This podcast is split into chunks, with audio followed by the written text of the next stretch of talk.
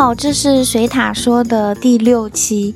你们可以从标题看到，我又开了一个新的栏目。一方面是因为我工作的原因，我需要了解一些国家的背景知识。但是嘛，我这个人真的很宅，我是真的一个非常不喜欢旅游的人。但我又很喜欢看关于异国文化的书籍和影像，还真的挺精分的。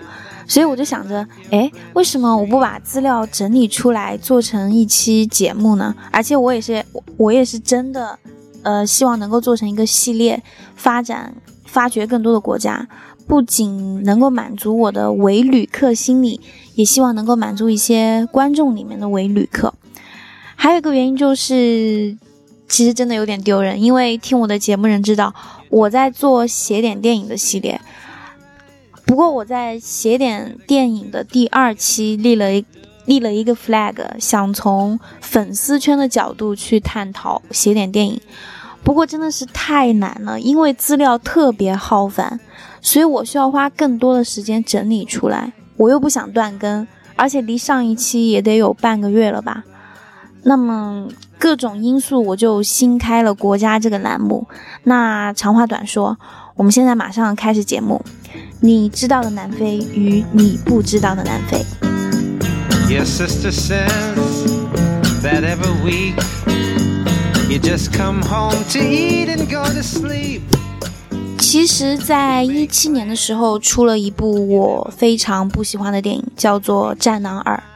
除了这部电影非常明显的个人英雄主义，还有一个原因就是他把非洲呈现的完全就是饥饿。肮脏与混乱，还有战争，但其实非洲并不是这样，尤其是南非。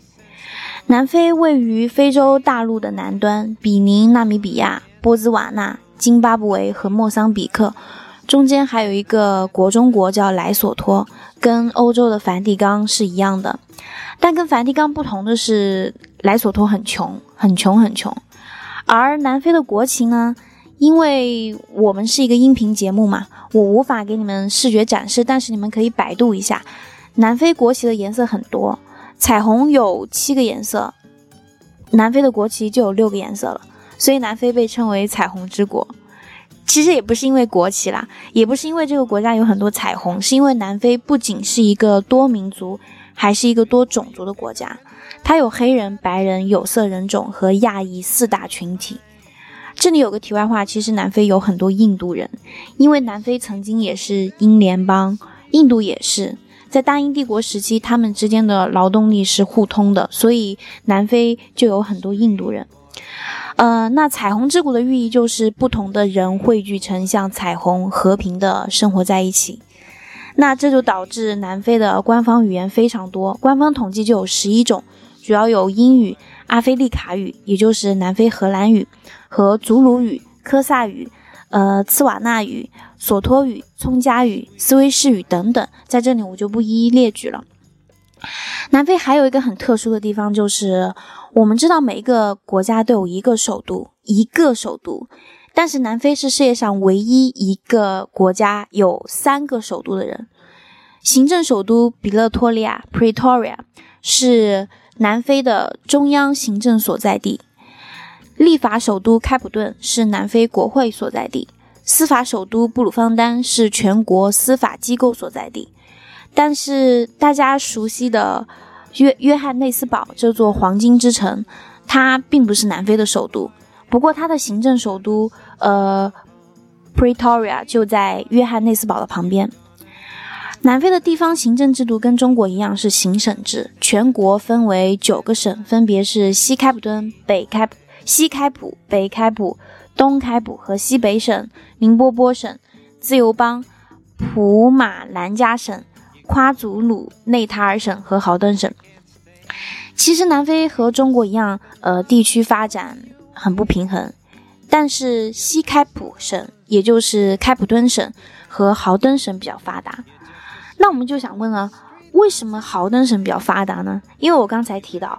约翰内斯堡就是一座建立在黄金之上的城市，它同时不仅是建立在黄金之上，也是建立在钻石之上的城市。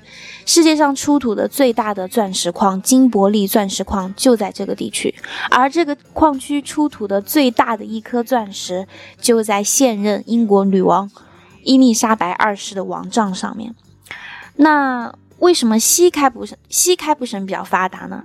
其实主要是因为西开普省基本上是白人社区。那我们讲到这儿，就不得不提到南非的政党分布了。南非它实行的是多党制，大大小小有十六个。现在比较活跃的是 DA 民主政党，也就是白人政党；ANC 非洲国民大会，也就是你们熟知的 Nelson Mandela 和上一届被弹劾的总统祖马，以及现任总统西里尔拉马福萨所在的政党。EFF 经济自由战士是最近几年从 A N A N C 分化出来的政党，它的整个政党风格很左，政纲也比较激进。就正如我刚才提到，西开普省比较发达，是因为它基本上是白人社区。那既然是白人社区，就必定与殖民元素不可分割。所以我现在就要简短的介绍一下南非的历史。我们普遍认为，非洲是人类起源地，桑人、科伊人是南非最早的原住民。但是在十五世纪，荷兰人在开普敦建立最早的殖民地，成为布尔人的祖先。如果对非洲历史有一点了解的人会知道，英国后来殖民了南非，也知道布尔战争。但布尔战争不是英国人与南非土著人之间的战争，是英国人与荷兰人之间的战争。早在英国人来之前，荷兰人基本上就把土著伊人和呃土著骚人和科伊人杀光了。那为什么英国想来南非当搅屎棍呢？就是因为南非发现了钻石和黄金，突如其来的财富吸引了世界各国移民，包括欧洲各国白人殖民者、西非奴隶。还有从亚洲来的劳工，欧英国人作为海上霸主，也就是之后的日不落帝国，当然想分这碗羹。但是分赃不均，说英语的白人，也就是英国人，和说荷兰语的白人，也就是布尔人，狠狠打了两次布尔战争。不过打了近十年，英国是惨胜，布尔人是惨败，于一九一零年握手言和，南非联邦建立，成为英国自治领。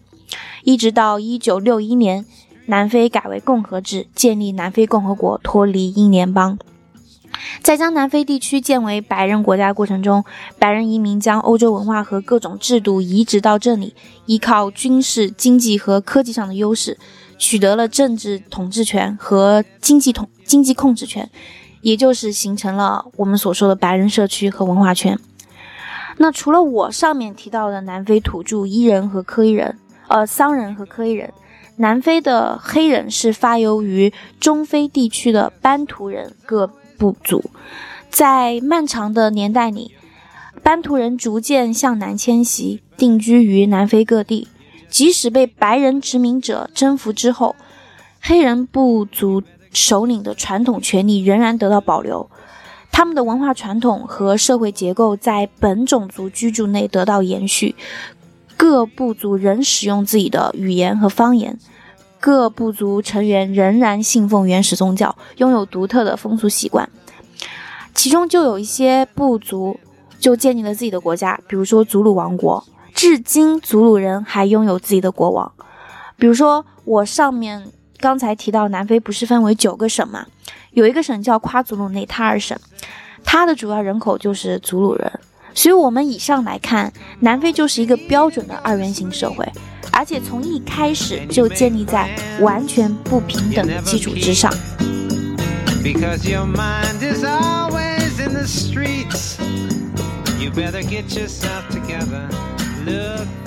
白人以武力征服黑人，进行强制性的剥夺，将黑人变为其剥削的奴役的对象。同时，白人征服者并不打算同化黑人，也不愿意进行种族融合。直到九十年代初，一个统一的南非民族始终没有出现。反之，白人政权刻意将白人与黑人隔离开来，逐渐进行，逐渐加以制度化。到一九四八年国民党执政以后，全面彻底的建立和实施种族隔离制度。那么在这段时间，在种族在种族隔离制度之下，所有南非人一出生就决定了一生的命运。人口登记法规定，南非公民需登记其种族身份。黑白两个世界泾渭分明，在白人的世界里，人们享有所有的特权：从小上从小上设施优良的好学校，长大后得到政府专门为白人保留的好工作。白人拥有全部政治权利和经济资源，其生活条件和环境与西方发达国家的居民相比毫不逊色。而在黑人的世界中，人们完全不享有任何基本的政治权利，没有旅行自由，不允许随便进入白人专有的社、专有的城镇。白人、黑人、白人和黑人分开居住，他们不不能恋爱、结婚。所以我在这里可以给大家推荐一本书，叫做《天生有罪》，它是崔娃写的。崔娃的真名叫做 Trevor Noah。他是现在美国非常具有影响力的脱口秀节目主持人之一，在美国海内外收获了大批粉丝。他被我们中国观众亲切地称为“崔娃”。呃，在这本书里面，主要讲述了崔娃在贫民窟成长的经历。他就是在种族隔离下的南非出生的，他的祖，他的父母就属于跨种族结合。因此，他生下来就犯了罪，再加上他从小在贫民窟，似乎就注定了他要走上一条犯罪的道路。不过，倔强的崔娃和伟大的母亲凭借着幽默、乐观和智慧，最终摆脱了暴力与贫穷的拐圈，从非洲的贫民窟走向了世界的舞台。我还真的非常推荐大家看这本书，豆瓣评分很豆豆瓣评分很高，有九点二分。这本书在讲述了各种爆笑、痛苦。和感人的童年经历时，还将目光投向了南非这片神奇的土地，以及反人类的种族隔离制度之恶，充满了浓烈的异域色彩和人文关怀。不过我们不扯远了，嗯，黑人和白人分开住，不能恋爱，不能恋爱结婚之外，黑人还有活动限制，比如说在城镇工作的黑人必须在夜晚回到郊外简陋的黑人居住区过夜。黑人不可以进白人公用的公共场所，不可以使用专为白人服务的公共交通工具。黑人的生活境地与白人相差极大，白人占了沿海肥沃的土地，而黑人被赶到最贫瘠的黑人之家，用各种暴力手段驱逐。而对于教育来说，黑人学校的质量低下，成年以成年后难以找到工作。有幸找到了，也多为白人不愿意干的低收入、重体力的工种。黑人没有任何权利，没有教育，工人的工资只及白人的十五分之一。那么，假如我们用上帝视角从高空俯视当时的南非，看到的一定是黑白分明的景象。那南非就像一个大盘子，不同肤色的人在不同的地方活动。这种治理方式就有点像西方做菜的手法。我们知道，西方西餐一般都是分餐制，食材种类不多，而且分得很清楚。就拿我们熟悉的牛排为例，端到你面前的盘子一定是牛肉是牛肉，西兰花是西兰花，番茄是番茄，绝不像中餐一样混在一起爆炒。但在种族隔离制度下，南非白人掌握了全部的经济。资源，他们移植了欧洲的行政司法体系和治治理模式，秩序井然。非洲的生活水准甚至高于欧洲的一些发达国家。仅就高速公路建设一项来说，种族隔离期间，南非的高速公路领先于多数发达国家。上个世纪八十年代，其里程数仅次于美国和德国，而居世界第三。所以很多人。对南非还算有些了解的话，他们会说南非其实是一个发达国家。那么，好多人这种意识其实是形成在这儿，也就是八十年代，南非还处于种族种族隔离期间这个时候。但是，种族隔离不符合历史潮流。二战后，自由、民主、人权逐渐成为国际社会的普遍追求，舆论都是站在黑人这边的。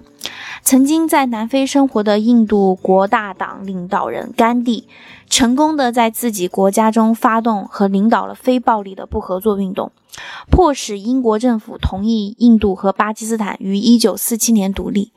而在南非的北邻，非殖民化运动风起云涌，黑人在自己的国家里成为主人。而一直受歧视的美国黑人，在六十年代兴起民权运动，争取到了平等的地位和权利。在这样的背景下，南非政府的种族隔离政策显然是倒行逆施。在国内，以非国大为首的黑人组织 NNC 展开非暴力的不合作运动，在九十年代初惨遭血腥镇压，曼德拉等领导人被迫入狱。国际社会开始对南非实行制裁，全世界人民就看不下去了。比如说，嗯，可口可乐、柯达这些大公司全部退出南非。到八十年代，全世界一百四十多个国家，包括中国，和南非断了外交关系。南非一度出现经济负增长。在强大的舆论和经济压力下，当时的南非白人统治者都觉得世道变了，玩不下去了。南非在国际上陷入孤立。南非的种族隔离制度，直到总统德克德克勒克从1989年进行民主改革以后，才逐渐废除。最终，曼德拉领导的黑人民权运动的反抗下，最后一位白人总统德克勒克伸出和解的手，没有种族清洗，没有内战。南非人用和平的方式结束了存在三个多世纪的种族主义。其中，这里一七年又有一部电影叫做《曼德拉》，嗯，也就他讲的就是这段时间南非的历史。虽然拍的挺流水账的，但是我觉得可以基本上满足你们。不过，大家看到这儿，觉得那呃，嗯，Nelson Mandela 当了总统，黑人翻身做了主人，就觉得。这一切都皆大欢喜，普天同庆，那就大错特错了。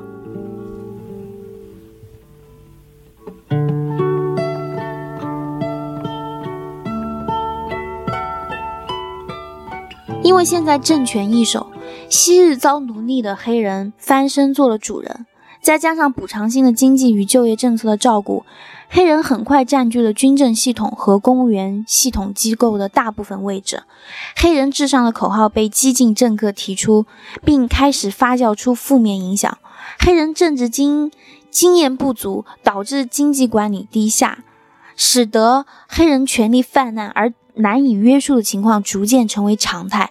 大量的黑人涌入城市，带来了严重的治安问题，白人富人纷纷移民国外，或者。搬离原来的城市，另建新城。比如说，曾经繁华有序的约翰内斯堡，现在已经完全成为了一个犯罪率很高的城市，真的是又脏又乱又差的城市，而且基本上只有黑人出没，并且由于政府部门腐败，失业率和犯罪率攀升，经济衰退，教育质量下降，加上原来的高。高科技行业中，真正有技术、有能力的白人，面对着歧视和排挤，甚至不能升职的环境，纷纷选择移民出国。仅就去年一年，就有三十万白人移民，占白人总数的百分之七。